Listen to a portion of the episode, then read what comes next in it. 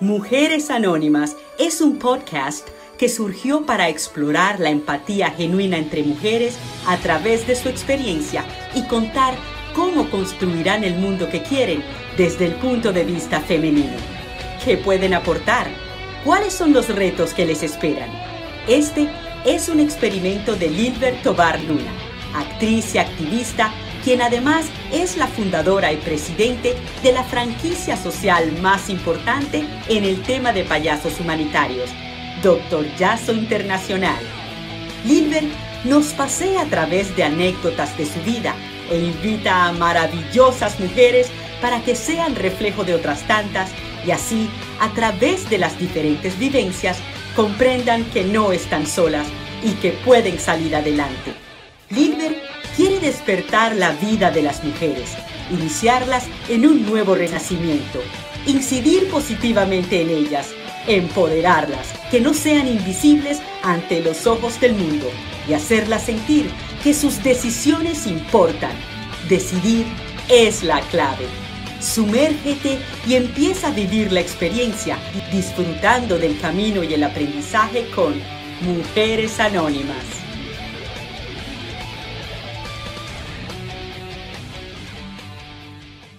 Hola, hola, bienvenidos a un nuevo episodio de Mujeres Anónimas en formato podcast.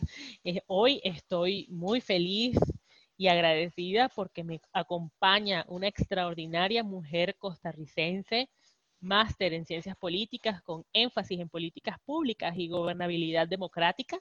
Actualmente es jefa del despacho de la señora primera vicepresidenta de la República ha sido asesora enlace legislativo del despacho del ministro de Ambiente y Energía y asesora parlamentaria de la Asamblea Legislativa.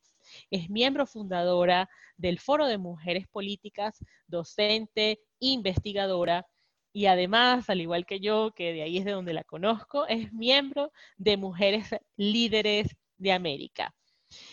Eh, bienvenida y agradecidísima por tu tiempo que yo sé que en estos momentos está cada vez más comprometido por, eh, bueno, esta situación que nos ha tocado vivir del COVID-19. Bienvenida, ella es Rocío Abarca Sánchez. Libre, muchas gracias. Gracias por la oportunidad, por a poder compartir con otras mujeres y con otros hombres que pues estamos en las mismas condiciones del tema de confinamiento, pero que si no es por eso, tal vez no tenemos la oportunidad de conversar y no agradecerte la invitación y para servirte. Aquí podemos tener una conversación bien bonita, vas a ver. Así es. Mira, tú naciste en la provincia de Limón. Sí, eso, ¿Naciste sí. ahí? En un cantón que se le llama, bueno, el cantón es Pocosí, el distrito de Guapiles. Yo soy una mujer rural. En este caso, me crié en la provincia de Limón porque papi trabajaba en bananeras, entonces es eh, relacionado a eso y casi que toda mi infancia dimos vuelta por todo Limón, entonces en la finca tal, en la otra finca, entonces papi era ingeniero agrónomo y tuvimos, tuve la dicha de vivir en casi todos los cantones de la provincia. Entonces me la eres caribeña. Me la conozco bien, sí, exacto. Y estuve por allá, terminamos la escuela y el colegio, algunas, algunos años nos fuimos a vivir a Ecuador también, un tiempo, unos tres, cuatro años. Y ya regresamos. ¿Ecuador? Sí, allá hice la escuela un par de años para terminarla y regresamos. Y el colegio lo terminé en Guapiles, ya establecidos otra vez. Pero también con, con lo mismo eh, de, de, las fincas bananeras, ¿estuvieron en Ecuador? Sí, en Machala y en Quevedo estuvimos, que son zonas agrícolas. Sí, Limón en general es una zona agrícola a la fecha con un enfoque que aún un poco, un poco incipiente, pero a nivel turístico ha venido creciendo, sobre todo ofreciendo un turismo rural, un turismo diferente, como, como que este enfoque donde el turista se vaya con algo más, no solo el ir a un hotel a pasarla, sino que ha habido como esa apertura y con paisajes paradisíacos bien bonitos, ¿verdad? Desde el Caribe hasta cuestiones de montaña entonces, pues sí, es una provincia muy rica, muy rica culturalmente. En general, sobre todo en Guapiles, vive gente de muchos otros cantones porque su crecimiento se desarrolló a partir del tren.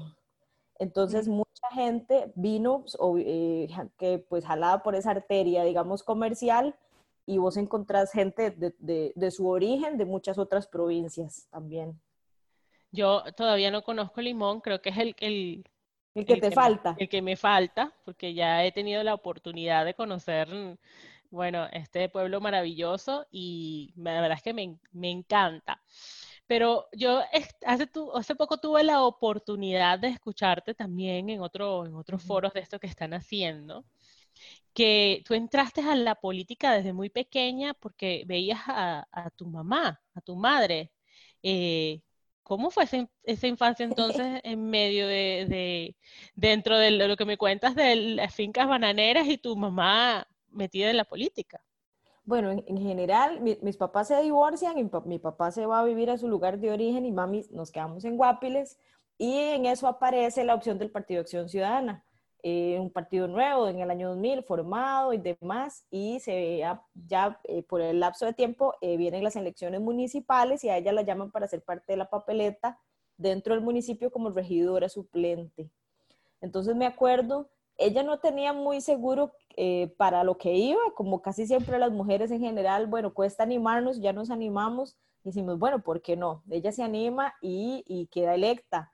Pero me acuerdo que el trabajo que hicimos tenía, digamos, estábamos en la escuela, en el centro de votaciones, yo ni siquiera tenía cédula, o sea, pude haber tenido 16 años, pero la gente me decía, yo vi a tu mamá y voté por tu mamá, pero yo no, la gente en ese tiempo, sobre todo en ese tiempo que no era tan, tan popular o que la gente se iba más por los partidos tradicionales sin fijarse mucho quién era la persona y conocerla, sí recuerdo esas cosas de yo voté por tu mamá y te vi, no sé qué, yo, ah, bueno, qué dicho. Entonces ella quedó electa en el año 2002 como regidora suplente, allá en la municipalidad de Pocosí. Sí estuvo más o menos dos años de regidora. Y entonces tú estabas allí con ella acompañándola desde, o sea, eso era tu adolescencia. Me estás hablando que tenías 16 años. Sí, estábamos en el colegio. Sí, el acompañamiento por lo menos habitual familiar. Ya en ese tiempo, eh, mi mamá sí no termina el periodo, pero bueno, pues eh, aportó lo que pudo, conoció bastante, sobre todo el régimen municipal, que no es tan, tan conocido por todo el mundo, pero bueno, ella viene de una familia que siempre ha estado en la zona, entonces ella conocía muy bien y pues tal vez la factura la pasa que es un partido nuevo, un partido pequeño, donde en su momento aún no estaba muy formulado el tema organizacional. Y yo podría decir que sí, eh, no había mucha estructura, entonces el acompañamiento es poco y ella pues por algunas razones al final termina renunciando, pero estuvo más o menos dos años. Ya después nuestro activismo sí estuvo muy activo para las elecciones provinciales y de diputaciones, ¿verdad? También. Entonces, pues de ahí inicia tal vez el ligamen con el partido y de, pues siempre uno activo en esas estructuras termina apoyando de distintas maneras, desde conociendo a la gente, aportando y después, posteriormente pues de ya es un, papel más de organización para las elecciones y demás. Pero ya para más, más puestos no, ella no volvió a postularse en nada más. Pero bueno, creo que inyectó en ti entonces esa, esa vena política o tú tenías antes algo es que decías, yo, yo me quiero, yo necesito apoyar a través de, la política. ¿Cómo, cómo, ¿Cómo fue eso? ¿Ya te inyectó esa vena mientras tú la veías manejándose al servicio de la gente? ¿O por el contrario, ya tú sientes que ya tú tenías eso? Tal vez yo creo que no es que la política llegue a una propiamente, sino por diferentes circunstancias, tipo que vos digas, no, a nivel de justicia social esto no está bien, ¿qué puedo hacer para cambiarlo?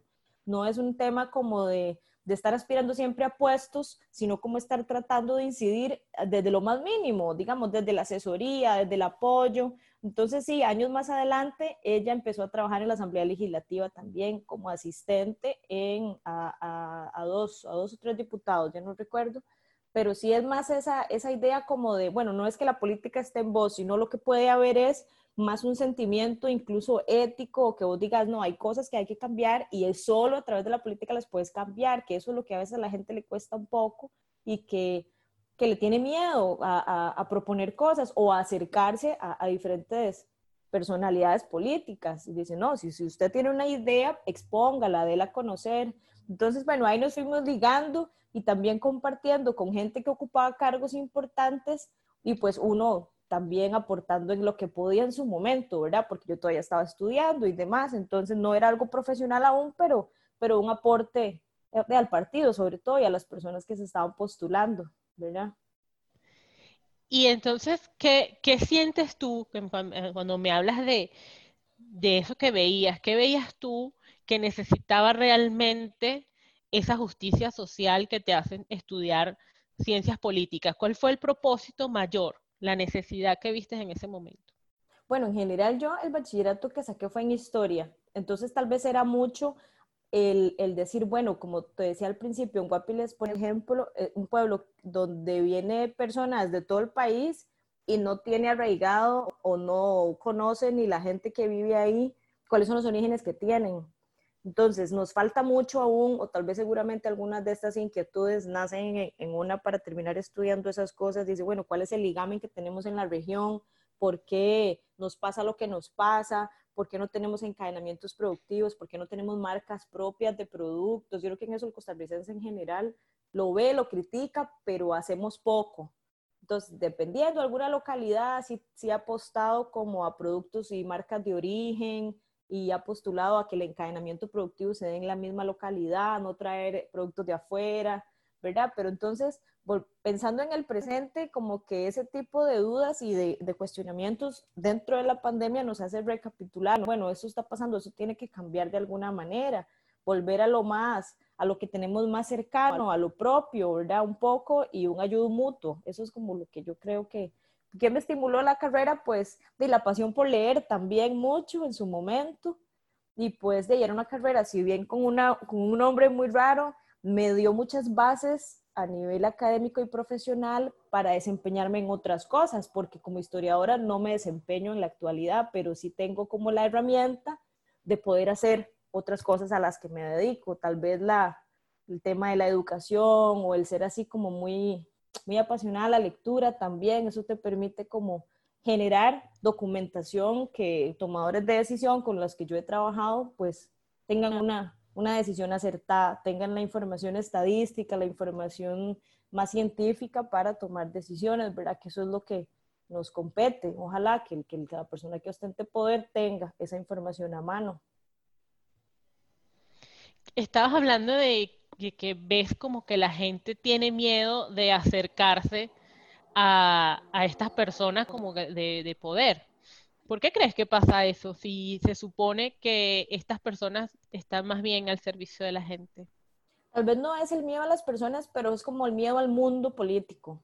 Entonces, más bien ahora con las redes sociales y tal vez los nexos a nivel del celular, el correo, los mensajes, es mucho más fácil, pero también tiene que ver con el perfil de la gente que llegaba a esos puestos muchas veces era gente muy elegida por los partidos tradicionales, gente que ocupaba cargos importantes, gente con mucho dinero que tenía una élite muy alta. En cambio, tal vez la misma conformación de la Asamblea Legislativa actual, ves, ves personas que son normales y corrientes y que han trabajado, que han tenido sus vidas, que han estado relacionadas al mundo laboral o privado o estatal de manera normal, pero yo creo que esa ruptura se da mucho también con la llegada del Partido de Acción Ciudadana que permite tener gente más normal, diría yo, en puestos de elección popular o gente que te topase en la calle normal.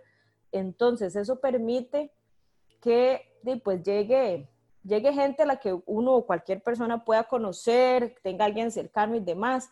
Pero tal vez a, lo que me preguntabas de tener el, el, miedo, miedo no diría yo, sino mucha, mucha ignorancia. Entonces, por ejemplo, yo quiero incidir en un proyecto de ley de tal manera para que, eh, por ejemplo, un, caso que conocí hace poco, bueno, unos pilotos, unos señores que manejan avión y avioneta y demás, me dicen, bueno, Rocío, queremos hacer, o qué me recomendás acercarme a la asamblea para que haya un proyecto de ley para que se destruyan las pistas clandestinas.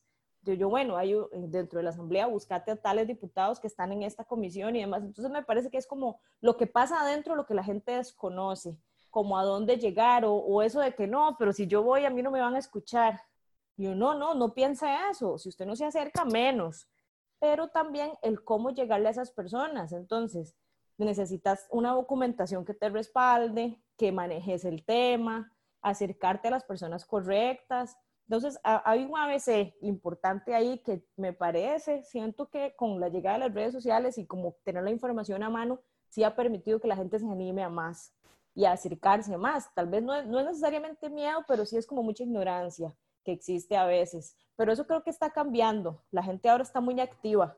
Y si no está relacionada a un partido político, está relacionada a alguna organización de sociedad civil que eso le permite conocer también ese mundo o acercarse. Depende a lo que, a lo que se dediquen, ¿verdad? O, o al tema que les apasione, me parece también. Bueno, yo tengo que decir que mi experiencia, eh, a, mí me parece que el, el, costarricense en general es una persona muy amable, muy educada, pero a mí me sorprendió gratamente mi visita a la casa presidencial. Sí, cuando fuiste. Sí, me parece, me, el, el, la cercanía que se siente. Eh, para mí fue maravillosa. Bueno, creo que te lo comenté en ese momento. Y estaba empezando apenas la pandemia, en los primeritos días. Exactamente, y, e, y, era algo tan cercano de gente que, que uno, eso como dices tú, normal y corriente que uno se lo puede conseguir en la calle. Y yo decía, oh, Dios mío, yo estoy aquí en la casa presidencial y, y, pues era como, de verdad, como algo como que si fuese muy cotidiano. Y creo que em, eso es digno de aplaudirles a ustedes en este, eh, en este, digamos, en este gobierno, porque eso es lo que necesita realmente la gente, que sienta esa cercanía que de verdad están ahí al servicio de ellos, que, que, fue, que fueron elegidos justamente para eso. Pero fíjate, me dices, eh, me dices, no, has sido docente también. ¿Crees que, que hay un como un vacío de formación política dentro de las escuelas? ¿Crees que es necesario eso que nuestros niños, nuestras niñas eh, tengan un poco más de formación política a las primeras, en las primeras etapas? Sí, me parece que en eso, en eso ha fallado el sistema, además de que no acerca de la mejor manera a los, a los, a los más chicos, digamos a los más jóvenes, a los procesos. Ha habido también como un, un o hubo, hubo, diría yo que ya eso cambió, un, cerrar puertas a las mujeres. Entonces, por ejemplo, recuerdo una vez a Laura Chinchilla, la que fue nuestra primera presidenta, diciendo que ella quedó electa y al año siguiente la invitan en el Ministerio de Educación a una serie de traspaso de poderes del ministerio en algunas escuelas y que ella pudo ir identificando poco, a poco conforme pasaban los años y que ella ya estaba eh, en su administración, digamos, cómo aparecían más mujeres presidentas en las escuelas. Entonces ella, ella comentaba en un video, en algo que la escuché hablar, y decía, yo no sé si yo tengo incidencia en eso, pero estoy segura que el que vean a mujeres eh, en puestos, tomadoras de decisión, eso estimula que las muchachas estén más conectadas. Tal vez sí ha habido un poco más de, persistencia, por ejemplo, en los gobiernos estudiantiles de, la, de, los, de los colegios. Me parece tal vez con la escuela podría trabajarse más en, en, materia de igualdad propiamente, no tanto lo político, porque todavía están tal vez muy chicos, pero pero en colegios o en gobiernos estudiantiles eso me parece muy, muy clave. Recuerdo que para, por ejemplo, algunas luchas sociales como el TLC, sí había grupos de base a nivel de colegios, que los enlazábamos con las federaciones de estudiantes universitarias. Entonces, como para luchas a nivel de salir a la calle o alguna manifestación y demás, sí hay como un encadenamiento que tal vez no, no, no, sigamos viendo la política solo como el salir a la calle, que tal vez en su momento se vio así, sino como la manera de que puedan incidir en diferentes espacios. Pero puede que sí haga falta como más, más apoyo en esa línea y siempre teniendo eso marcado, que yo trato de ser muy específica en eso, de que la política no es solo pertenecer al partido tal, sino que usted puede hacer incidencia en otro montón de espacios porque a veces es el partido lo que a la gente no le gusta, porque lo ve feo y lo ve corrupto, y eso está bien si lo creen así, porque también eso han visto seguramente, pero si usted les enseña, no, mira, pero hay asociaciones de vecinos, del agua, de las juntas de educación, ahí cambia de dónde puedes incidir, eso es lo que a mí me parece que, que hay que empezar a, a motivar y ojalá desde gente más joven, para que tengan esa formación desde los más chiquillos. Fíjate que tocaste el tema del agua y tú has sido investigadora también del, de este tema, ¿no? Del, del, tema de, de, los recursos. ¿Qué, ¿Crees que estamos realmente conscientes de esta importancia y, y del compromiso que debemos tener con, con el, eh, el recurso hídrico?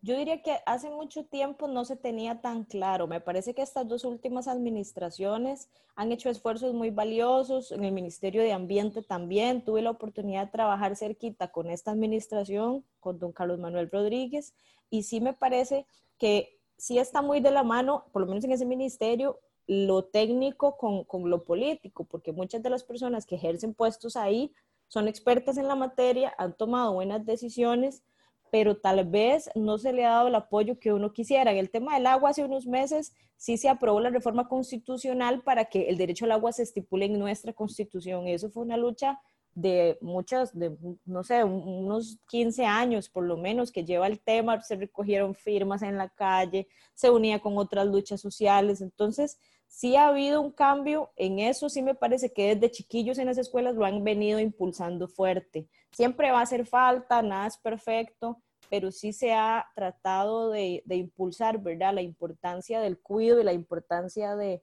la protección de lo que se tiene cerca y de que eso vivimos y de que eso vive el turismo y de que entre más se cuide, más, más se le puede sacar provecho. Pero sí, en su momento estudié el tema sobre todo con perspectiva histórica y viendo también lo político detrás de ese juego, ¿verdad? Detrás de la protección de un medio que hay, porque al final la decisión por un bien es político, por más que, que se quiera ver lo, científico y demás y la importancia, sí, pero al final se juega mucho con eso, que con eso tenés que aprender a, a, entenderlo y a jugar con eso, ¿verdad? También un poco. Sí, fíjate que dicen que el que ya las peleas no van a ser este, ni por el oro ni por el petróleo, sino por justamente por el agua.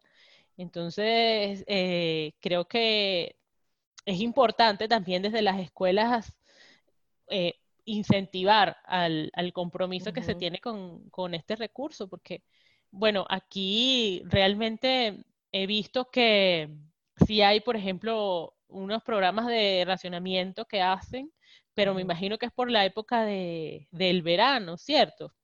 ¿Cómo, sí, Hay, una práctica en eso porque no se llena el, el, tanque donde está, la parte donde se, se, se, lleva para limpiar y lo que sea, o cuando llueve mucho también se sobrepasa. Entonces, lo que también ha pasado es que cada cantón tiene su forma de distribución del agua. El AIA no, no está en todos los cantones. Entonces, hay pozos, por decirlo así, cantonales, que la propia gente de su cantón los desarrolla también. Entonces, tenemos ese problema, digo yo problema, pero también no ha habido como una, una uniformidad en, cómo recuperar el recurso. Pero sí, pues a lo largo de los años Costa Rica se ha caracterizado por tener agua potable y también tiene mucho que ver por, por la institución que tiene. Pues la IA, que también es una, una institución valiosísima, ¿verdad? Imagínate ahora con el tema del COVID, el tema de lavarse las manos.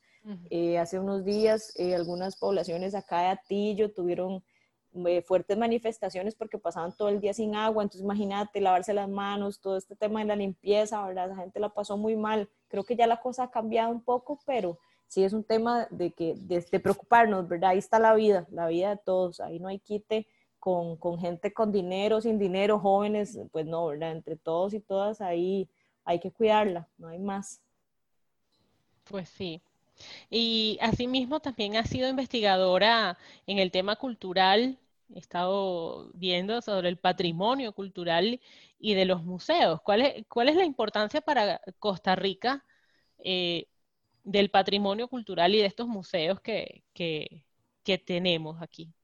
Bueno, tal vez a nivel nacional ha faltado mucho, esto mismo que te comentaba al principio pasaba en Guapiles, a veces la gente no sabe de dónde viene, entonces eso nos permite tener cualquier, no sé, cualquier estructura y que nos guste lo de afuera y no valorar lo que tenemos, entonces ahí un poco el trabajo que he hecho, que he investigado tiene que ver con patrimonio arquitectónico, y pensar en, bueno, que hayan ojalá prácticas a nivel de construcción, de reconstrucción a nivel cultural, de lo que se practique en diferentes localidades, que vos digas, bueno, esto nos puede generar una riqueza, esto nos puede generar empleo, esta, esto de la forma en que se cocina, solo se cocina aquí. Me parece que Guanacaste es la provincia que mejor lo desarrolla y que de hecho le llaman, ¿verdad?, la, la, la provincia típica de la zona. También porque eso, pues, ha sido como el discurso oficial que nos han vendido, pero Limón tiene otro montón de cosas, la gastronomía caribeña, eh, Turrialba, qué sé yo, con, con, el queso, tiene otro montón de prácticas. Eso es lo que nos ha faltado explotar, me parece. Hay lugares donde lo han hecho muy bien y hay otras donde requieren todavía un poco más de acompañamiento. Pero sí, por ahí yo creo que nos falta todavía ese cariño también de, de entender y reconocer lo que tenemos. Eso es muy valioso y se hace poco, la verdad, muy poco. Pero no piensas que eso es un tema, digamos, latinoamericano, porque yo escucho de esa, de eso que, no, que es que al, al panameño le gusta más lo de afuera, no, que al, al venezolano le gusta más lo de afuera, no, que, es, que, que, ¿cuál crees que será entonces lo que nos falta como latinoamericanos? Ya no te lo pregunto como, como costarricense, sino como latinoamericanos para que de una vez valoremos eh, nuestras tradiciones, nuestras costumbres, eh, nuestro patrimonio cultural. ¿Verdad? Eso falta mucho, pero vea que la importancia de decir, bueno, ¿qué tipo de turismo queremos vender? Yo siento que la nueva generación, la gente más joven, valora el, ir a un lugar, pero que ese lugar le aporte algo a su bienestar, a su bienestar económico, pero a su bienestar emocional. Entonces, ahora gustan de ir a un lugar donde se, se, consuma algún tipo de comida, o allá en Guanacaste, si van al volcán Rincón de la Vieja, que se embarren ahí del barro que tiene el lugar, digamos, ahora hay un tipo de turismo, un tipo de gente que hace turismo a nivel local que busca ese tipo de cosas diferentes. Ya la cosa de la masificación, eso me parece que ha perdido mucho, ha perdido mucha fuerza. Veo que ya eso no es como el eje. Si bien es cierto, pues con esto del COVID, digamos que nos ha frenado en mucha cosa, creo que el turismo, ese es como el, el plus que ha ganado y ojalá que podamos rescatar en cada localidad nuestra algo que te permita vender al país y que si bien es cierto, digo yo, el diamante nuestro es toda la, biodiversidad que se tiene, pero darle un valor agregado a eso. Eso es como el reto que se tiene.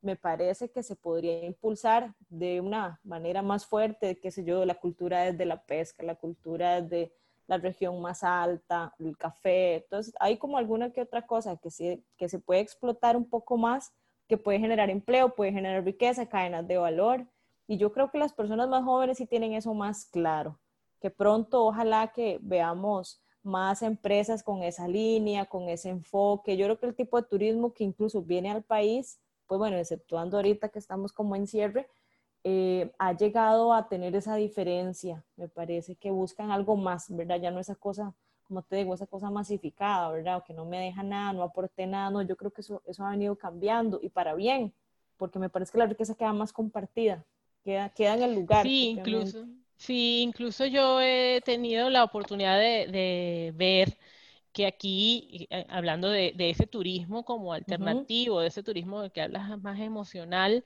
también hay cosas para, para enriquecer el alma. Por ejemplo, está aquí la montaña azul, que me parece maravillosa.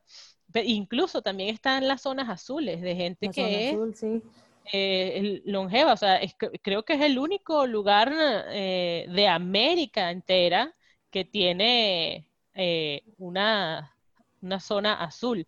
Entonces eso ha venido como buscando poner el ojo aquí en Costa Rica, porque bueno, ¿cómo hace esta gente de esta zona azul para ser tan longeva? ¿Cómo, ¿Cómo se hace a nivel em, emocional y espiritual en la montaña azul? Para, bueno, para el, para el crecimiento en todos los sentidos, como estás diciendo. Entonces, sí, sí, Yo a mí me parece que sí, que estamos, vamos encaminados hacia, hacia eso, porque eh, la gente se ocupa mucho de hacer, hacer, hacer, hacer y se olvida del ser. Claro, claro. Creo que es, es, por ahí donde tenemos como que hacer la búsqueda, ¿no? Sí, y que ojalá este periodo nos permita volver a, recordar esas cosas, a recordar que, no todo es el, bueno, comprar, comprar, sino también tener un bienestar que encadene otras cosas. Sí, sobre todo la zona azul, vos te pones a pensar, bueno, ¿qué tiene esa gente que les permite vivir tanto? Bueno, la tranquilidad, estar en el campo, comer bien, comer saludable, ¿verdad? Son una serie de características que usted dice, sí, dichosos que tienen esa oportunidad también de poder vivir en el campo y de que el campo les ha permitido desarrollarse de una manera exitosa. Incluso, bueno, mi esposo, su bisabuelo vive, tiene casi 105 años, que usted dice, pero bueno, y está súper bien de salud, ¿verdad? Y es de ahí, de la... De, la de esas, bueno, de una zona cercana, sí, pero es de Guanacaste, que es una provincia que en eso se ha caracterizado bastante. Sí, sí, sí. Y, que llama mucho la atención. Sí, es lo más, finalmente es lo, digamos que volver a lo básico, es lo más importante, comer bien, todas esas cosas que, que estabas diciendo. Sí, tiene mucho que ver con eso. Fíjate, Rocío, tú eres fundadora del Foro de Mujeres Políticas. ¿Cuál es el propósito de este, de este foro? Bueno, este foro se encadena mucho con lo que venimos hablando de que hacer política desde un partido no basta. Entonces, bueno, en general la primera parte que tuvo el foro la fundamos mujeres de diferentes partidos. La idea fue juntarse mujeres que eran parte de los eh, movimientos de mujeres, de las comisiones de mujeres, de los partidos. En este caso, tuvimos una lucha común, que es lo que te digo, a veces se hace política sin estar necesariamente en un partido, fue que una mujer llegara a la presidencia de la Asamblea Legislativa, que solo ha habido dos y ahora que hubo otra, dos en toda la historia, digamos, desde los años 50 más o menos, donde ya las mujeres emiten el voto. Entonces, empezamos una serie de movimientos y tuvimos una conferencia de prensa y dijimos, bueno, eh, no tuvimos éxito, pero lo tuvimos al año siguiente. Entonces, no es por decir que el foro puede echarse encima toda esa lucha, sino que la lucha de, los derechos políticos de las mujeres en Costa Rica ha estado muy fuerte. Entonces, ¿qué pasaba? Que de las primeras que fuimos parte del foro, muchas de las mujeres, los partidos políticos ya cambiaban a esas mujeres de las presidencias o las coordinaciones de los movimientos de, los, de las mujeres de los partidos.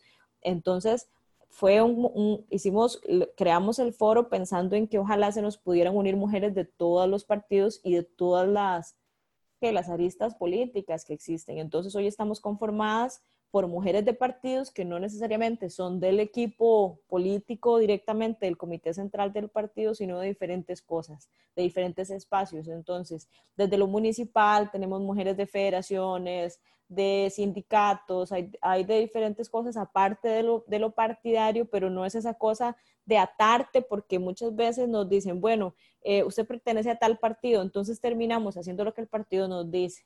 Bueno, la idea es unirnos como mujeres y decir, bueno, tenemos este proyecto de que las mujeres alcancen más puestos dentro de la política, en puestos decisorios. Y pues ya nos fundamos como asociación, cumplimos, bueno, como asociación cumplimos dos años, tenemos cuatro de estar como grupo activo, pero sí ha sido una experiencia muy linda, una experiencia que en lo personal me ha permitido estar muy cercana a mujeres de otros partidos políticos. Entonces, puedo yo decir que en mi partido pasan cosas que no pasan en los otros y que pues esa, ese intercambio es muy valioso porque también te, permite ser parte del juego político, ¿verdad? Negociar cosas, aprender a tolerar, aprender a, a, negociar. Eso es lo más, lo más valioso también. Eso es lo que yo puedo rescatar del foro. Ahorita, el mes pasado cumplimos cuatro años ya, entonces hicimos una serie de actividades ahí bonitas, pues con la pandemia nos, nos tocó hacerlo a nivel virtual, pero intercambios muy interesantes. Yo veo que las mujeres han estado muy motivadas. Y pues no existimos solo nosotros, en este país a nivel de mujeres hay muchísimas organizaciones bien interesantes que cada una ha tenido su lucha específica, pero que estén activas, eso le permite tener a la democracia una paridad de opciones y una, un montón de voces de mujeres en su diversidad que se tienen que escuchar también. ¿Cuáles son los avances que, hemos tenido en términos de equidad desde esos cuatro años para acá, desde, desde que está el, este foro? foro. Bueno, tal vez el foro, el foro por sí solo no puede echarse como una lucha en específico, pero tal vez ha sido, eh, bueno, en lo que se ha insistido mucho es en la paridad en los puestos de decisión, sobre todo en la Asamblea Legislativa, a nivel de, de la conformación de las comisiones que no, que se rompa esa idea de que las mujeres solo pueden estar participando en la comisión de sociales o en la comisión de las mujeres de la asamblea, no, las mujeres tienen que estar en hacendarios, tienen que estar en otras decisiones, en otros espacios donde se tome decisión que nos afecte directamente. Entonces, en esto tiene que ver mucho el tipo de mujeres que llegan a esos puestos o la agenda que esas mujeres lleven a los puestos, porque no necesariamente es que haya más mujeres que hombres o, o ya, digamos, esa persona, esa mujer que llegue al puesto, también tiene que tener una agenda muy clara. Entonces, sí hemos tratado también de sensibilizar en el tema. En esto el INAMO nos, ayudó con un par de charlas, sobre todo para ahora las elecciones municipales. Tuvimos algunas compañeras que se estaban postulando a puestos, entonces, lo primero era que sí, alcanzaran el puesto en la municipalidad, pero que cuando ojalá ellas llegaran al puesto en la MUNI, pusieran un sello de igualdad, ¿verdad? Importante.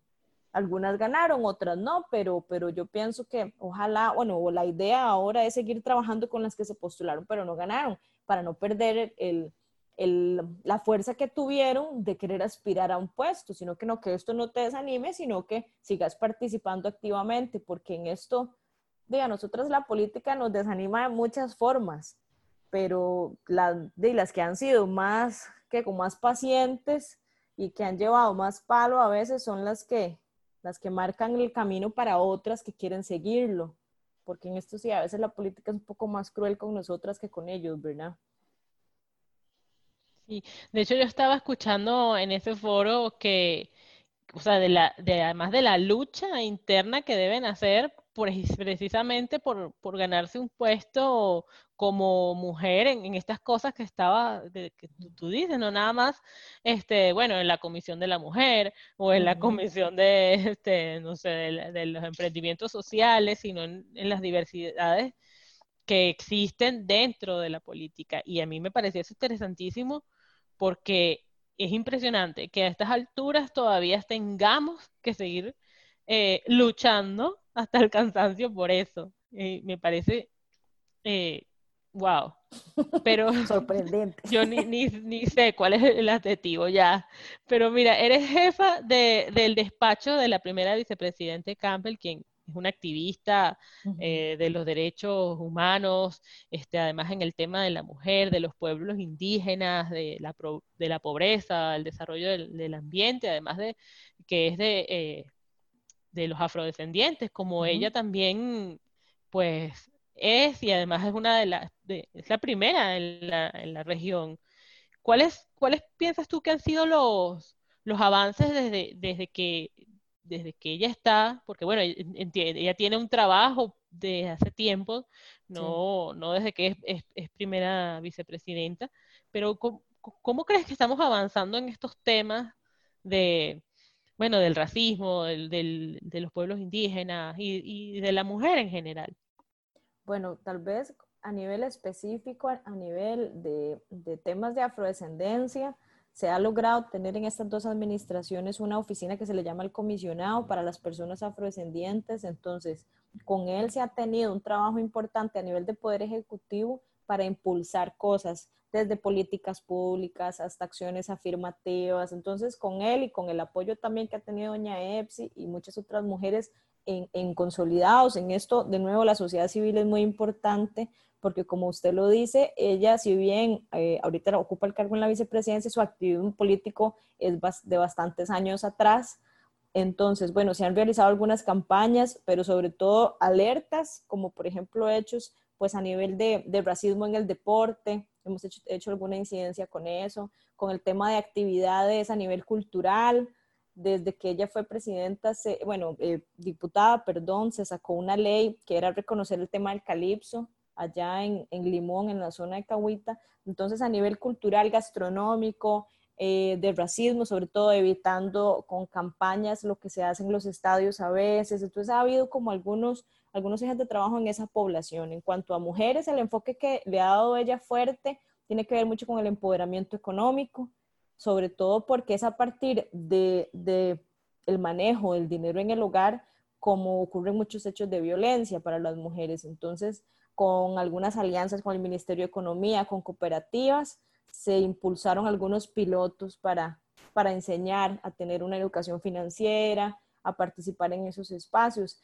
Pero más que todo, yo creo que tal vez verla a ella, ver a la primera mujer afrodescendiente de la región, como dice usted, en un puesto tan importante, ojalá que eso inspire a muchas otras más a, a llevar a cabo una agenda de trabajo en esa línea importante si bien la pandemia pues la ha hecho estar más en el país porque ella tiene una agenda internacional también muy fuerte, siempre le ha permitido tener espacios como este, digamos, a través de las plataformas con todo el país, con todo el mundo. Yo te puedo decir que se ha reunido desde la presidenta de Estonia hasta una diputada hondureña para analizar temas afro. Entonces, ella en mucho ha sido como muy visionera y, ha abierto mucho la trecha, el, camino que te digo que hace falta que las mujeres tengamos que recorrer para alcanzar estos puestos políticos. Entonces, en mucho a ella se le ha visto como, como pionera en esos temas y la reconocen pues mm, muchísimo en, en todo lado. Recibimos correspondencia, invitaciones a, a eventos de todo el mundo, te puedo decir. Entonces, pues en eso ella ha sido bien reconocida, una mujer muy hábil, muy inteligente, muy política, que, que, le ha permitido abrirnos espacio a todas las costarricenses, diría yo, y sobre todo a las mujeres afrodescendientes también de la región. Sí, sí, yo he tenido la oportunidad de ver, eh, bueno, como dices, a través de las redes sociales, todo el todo el trabajo que ella está haciendo, bueno, redes sociales y, la prensa, todo el trabajo que está haciendo. Y bueno, la verdad es que yo debo felicitarle, felicitarle a ella y felicitarte a ti, que eres este, su jefa de despacho, porque es un trabajo en equipo. Porque sí, por supuesto. finalmente nadie hace nada solo. Y, y, eso es como lo más importante que creo yo que debemos rescatar en este momento, sobre todo el tema de la mujer, hacer equipo, hacer equipo. Es muy importante. Yo soy, muy partidaria de eso también, de trabajar en red. En eso me parece que las mujeres tenemos muchas más chances que los hombres. Nosotros trabajamos mejor en equipo y con un equipo diverso. Sí, además me cuentas que en este, por ejemplo, en el foro están de diversos partidos políticos. Eso es extraordinario porque te da la oportunidad de, conversar, de conocer, de, saber qué piensas y, de, en definitiva, el respeto hacia, hacia la opinión del otro, que eso es muy, muy importante. Y a veces hay que tener mucha paciencia, también le, te soy sincera, en mucha cosa, bueno, yo soy la más joven de las que están más activas, entonces no solo es el tema partidario o que vienen haciendo política de una manera, también hay un tema generacional, que hay mucha cosa que ya ha cambiado o que ya no se hace política teniendo el visto bueno de un hombre. No, no señora, eso, ya no es así. Entonces, bueno, nos hemos echado pulsos, que, que esa es la riqueza que tiene el foro también. Ese es el como lo más, lo más valioso, diría yo, de enseñanza para, para, para mí, para estar en un espacio político de esa manera. Hay cosas que usted dice, no, yo no puedo creer que una mujer piense así o, o no. Entonces, pues si yo trato de incidir y cambiar en cosas, yo me siento contenta, pero hay veces que también yo tengo que ceder al grupo de, de mujeres que yo tengo, a, a, las compañeras que tengo también. Y como dice usted, tiene que ver mucho con el respeto y la paciencia también. Sí, sí, bueno, a veces nos asusta un poco el, el cambio, nos da, nos da miedo el, el cambio y decir, bueno, pues así siempre se ha hecho así. Bueno, pero las cosas cambian y uno tiene que tener esa apertura para saber eso y que, bueno, que las dinámicas son totalmente distintas, que no quiere decir que, que sean buenas o malas, simplemente hay que cambiar y ver este, qué, qué será lo mejor, ¿no? Y esto cambia de una manera muy acelerada. Adelante. Sí, sí, total. Y, y, hoy en día más. Yo no sé si a ti te pasa, pero yo siento que estos meses se me han ido volando, las semanas se me van volando. Me siento que, que como que, bueno, ¿y yo qué hice en esta semana? Tengo que planificarme muy bien. Esa es otra, y usted dice, ¿qué, ¿qué hice si ya pasó el tiempo tan rápido? Ya vamos a la mitad del año. Pues sí, Sí, sí, sí, hay que planificarse muy bien para poder uno también hacer eh, medianamente, obviamente no va a poder hacer lo que, lo que tenías planificado en el 2019 para, para este año, pero wow, eh, si no se te van los días y no sabes qué, cómo, pero sabes, y en eso, en eso las mujeres, las mujeres somos muy creativas, muy visionarias y las señoras desde el pensar el el trato que tiene que dar a cinco hijos distintos, que cada hijo puede ser un mundo hasta ver qué va a ser de almuerzo mañana con lo que tiene. No, en eso, en eso las mujeres y las que no tenemos hijos, pues, pero también venimos de mujeres que han tenido que ser muy creativas en su vida y eso nos enseña muchísimo. En eso nosotras tenemos el plus. Yo creo que la sociedad lo sabe, por eso también han empezado a abrirse muchas puertas a nivel laboral, a nivel de acción afirmativa, y eso es, eso es lo que se tiene que aprovechar de la mejor manera. Sí, a mí, a mí en estos días me hicieron una entrevista y me preguntaban que si yo pensaba que las mujeres teníamos mayor capacidad eh, de, estar en puestos de poder, de, liderar. Y yo les decía, bueno, eh, sí, por dos cosas fundamentales. Una es que somos madres. Esa es como, y así no seas, así no seas mamá, o sea, si no, no hayas parido, tienes eso eh, como dentro de ti, que uno no sabe cómo, pero tienes esa, esa, esa facilidad de, de acoger, de, de, ser empáticas con el otro. Y lo otro es que somos administradoras del hogar, pero eficientemente. Exacto.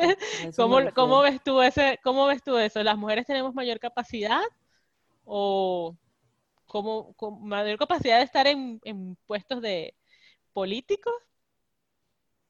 Pues tal vez por la, como dice usted, la capacidad que se tiene, tiene que ver incluso por su, por su entorno, desde su familia. Si era la persona que se le daban una serie de trabajos a nivel de, desde chiquitito, ¿verdad? Vos decís, sí, tal vez no tiene la capacidad adecuada, pero ¿cuántos hombres hay en política que no tienen capacidad de nada, ¿verdad? También. Aquí es un tema de relacionarse, de en qué mundo estuvo, cómo lo vivió, cómo fue su infancia, que ojalá más bien uno aspiraría a, pensar en capacidades, ojalá que a la política lleguen las mejores personas, ojalá hombres y mujeres en igualdad, pero que uno diga, sí, llegó gente o ha llegado gente y que ojalá llegue más gente, que en el fondo sean buenas personas, que se preocupen por su país, que le tengan cariño, que le tengan eh, eh, cortesía a las personas, ¿verdad? Eso es como lo que uno aspiraría no solo de los políticos, sino también de los servidores públicos en general, del empleado público normal. Ojalá más empatía y más responsabilidad para el puesto en el que está. Eso tiene mucho que ver también. Mira, sabes que tocaste un, punto eh, que para mí es como trascendental y que, estabas hablando de, que, bueno, doña Epsi, la vicepresidenta Campbell, eh, también lo estaba manejando, que era el tema de la violencia. A mí me, toca mucho ese tema porque yo digo, fíjate, estamos en este momento, en el en medio del confinamiento, y todo es como acerca del COVID, COVID, COVID, COVID. ¿Y qué pasa con esas mujeres que están con sufriendo violencia, que además ahora tienen que tener casi que el, maltratador al lado. Eh, ¿cómo, estamos con ese tema eh, a nivel de, femicidios, de, violencia y de violencia en general hacia la mujer? Bueno, en este caso quien lidera el, tema en el país es el INAMO, no necesariamente el, el despacho de la señora vicepresidenta, pero en su mayoría no, los datos que tenemos es que la violencia intrafamiliar no ha aumentado, sino que, eh, bueno, lo que la, práctica y la campaña que se estuvo los primeros días tuvo que ver con llamar, con que la persona pudiera llamar, tuviera ese acceso. El Colegio de Psicólogos me parece que también tuvo una campaña a nivel de salud mental, pero los últimos datos que tuvimos, o por lo menos que se nos presentó desde el INAMU, no fue necesariamente un aumento, pero sí tiene que ver con una violencia, yo diría, económica, donde las mujeres que en su mayoría hacen actividades más informales han tenido que apretarse la faja, han sido las más afectadas porque muchos sus actividades han sido informales. Desde las amas de casa, la señora que te hace las uñas, la que te hace el pelo, que, y que llegaban a tu casa a atenderte, entonces ya, ya nada de eso se está dando. Ahí es donde eh, sí tenemos datos también del Ministerio de Trabajo donde demuestran que son las mujeres las más afectadas. Entonces, tal vez no ha sido necesariamente una violencia propiamente física, que estoy segura que también existe, como siempre, en una sociedad patriarcal violenta, con hombres violentos, pero diría que en su mayoría los datos más fuertes los vemos en, la violencia económica, ¿verdad? Que también estamos sufriendo en esta, en esta época, ¿verdad? A nivel mundial. Ya. Eh, ¿Crees que la respuesta de, en general, de, la justicia para este tipo de casos ha, estado funcionando, sobre todo desde la, bueno, la promulgación de la ley, que no tiene mucho tiempo, ¿no? 2007, si no mal no recuerdo. No estoy segura si es la fecha, pero bueno, a nivel de justicia ha faltado mucho el tema de la sensibilización. Acordate ahorita, por ejemplo, el caso de esta muchacha Luani que, que apareció como dos días después fallecida y que la familia dio datos y bueno, al final todo llega a la Asamblea Legislativa y tal vez el director pues no, no tuvo una, un aporte muy acertado porque lo que se le está empezando a pedir al Poder Judicial es un trato diferenciado cuando es un caso de hombres o de mujeres. Y el sistema ha estado como un poco reacio a tener esa apertura de decir, bueno, es que no todas las muertes de las mujeres son femicidio. Eh, la diferencia que lo dijo hace en este caso es que sean niños o que sean menores de edad y que sean adultos pero bueno, no, lo que ha faltado es un poco más de sensibilidad para el tema, para tratar a la diferencia de las mujeres y ver a las mujeres en su diversidad. Me parece que eso es lo que, lo que se tiene que trabajar un poco más. Si bien el Poder Judicial tiene una oficina de género que han hecho estadísticas, si tienen datos interesantes que se pueden abordar y pueden ser necesarios para la toma de decisión, a veces en las personas jerárquicas que ocupan los puestos se necesita este tipo de cosas. Entonces, quienes han tenido mucha incidencia en lo que pasó en el Poder Judicial son las sociedades, la sociedad civil de nuevo, muchos eh, grupos consolidados de mujeres que han estado eh, teniendo un papel muy activo, por ejemplo, en la ley contra el acoso callejero, esto con el OIJ. Entonces, es a partir de ahí que se incide para que, para que las mujeres también ganen más espacios, ¿verdad? En esos, en, en general, en lo que se quiera aportar.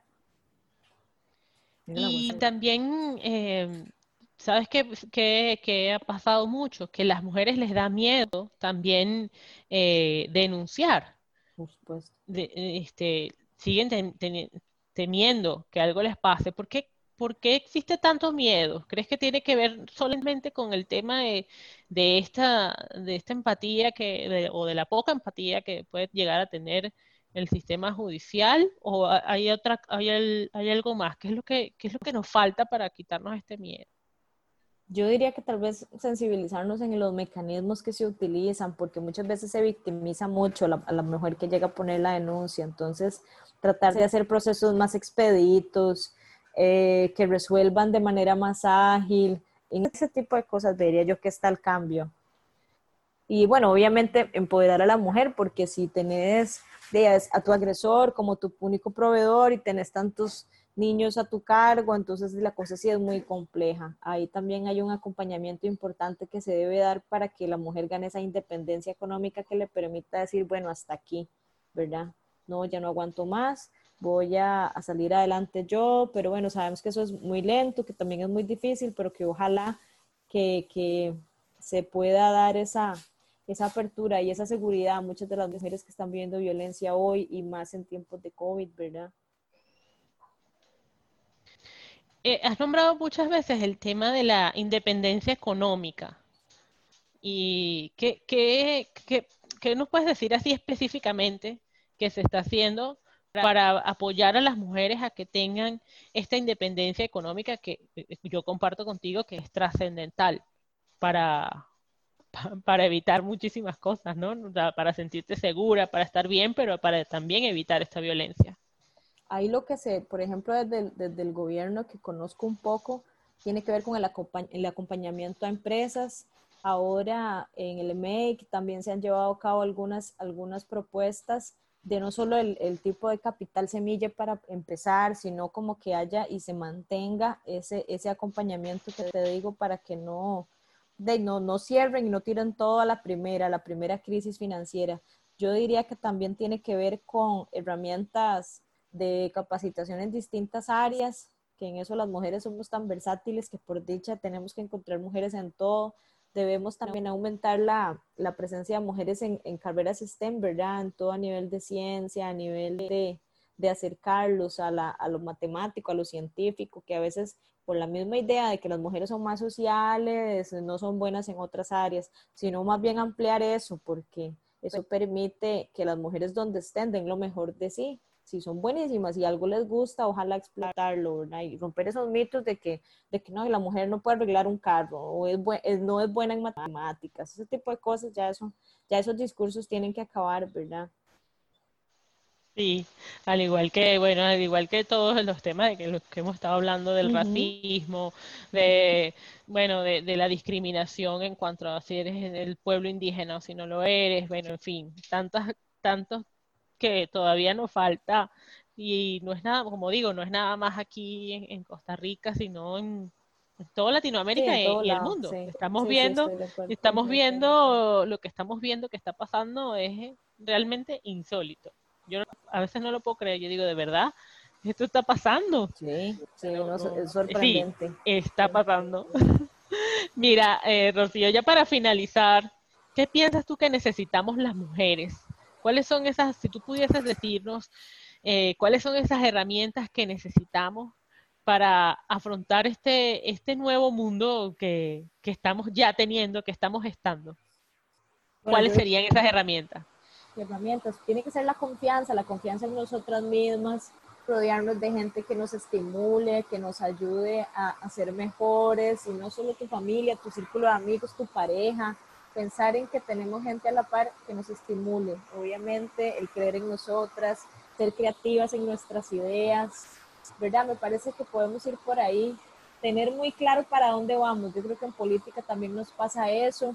Eh, estoy ahí, bueno, tal vez me puedan considerar para un puesto, no, vos te perfilás, eh, bueno, si quieres ser presidenta, bueno, tienes que ser por lo menos haber sido diputada, haber alcanzado un puesto a nivel de asesoría, bueno, ¿qué quiero? No, yo quiero ser alcaldesa, bueno, apostas a un puesto un poco bajo, vas aprendiendo, agarrando experiencia, creo que en eso el hombre, el hombre es más ambicioso, entonces él le ofrecen algo y se va. Nosotros lo pensamos más porque decimos, no, no estoy del todo preparada, pero lo voy a lograr. Pero entonces no aflojar, ¿sí? es, tener esa, ese mapeo, esa hoja de ruta, esa hoja crítica que nos permite decir para dónde va ese plan de vida.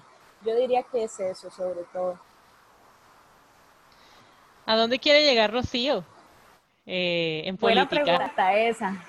Bueno, yo sí, yo sí quisiera aspirar a un puesto en, en la Asamblea Legislativa no sé cuándo, no lo tengo muy claro aún, pero sí, yo creo que ser diputada y después ser ministra, pero no tengo muy claro de cuál, de cuál cartera, pero sí, sería, sería muy lindo. Yo creo que la asamblea me gusta mucho.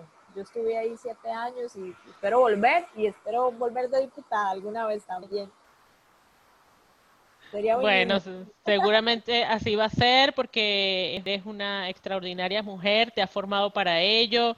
Además, bueno, tienes experiencias ya en el Ministerio de Ambiente y ahora con, con, la vicepresidenta. Entonces, bueno, ahí estás, como dices tú, formándote, preparándote y, y, bueno, como escalón a escalón que, que el éxito donde uno quiere llegar, ahí está, ahí está para uno bueno, unas veces te tarda más, otras veces menos, pero ahí está. Ahí, ahí está. Oh, gracias por tus palabras. No, por favor, Rocío, muchísimas gracias a ti por acompañarme en este Mujeres Anónimas. Para mí ha sido muy especial el tener este contacto contigo. Y bueno, para todos aquellos que tuvieron la oportunidad de escuchar a Rocío, me imagino que como yo eh, se llevan una conversación súper nutritiva y les agradezco mucho que, sigan sintonizando y nos escuchamos en, en una próxima que seguramente también será una mujer increíblemente extraordinaria. Un beso. Gracias, Lilber. Hasta luego a todas las personas que nos escucharon.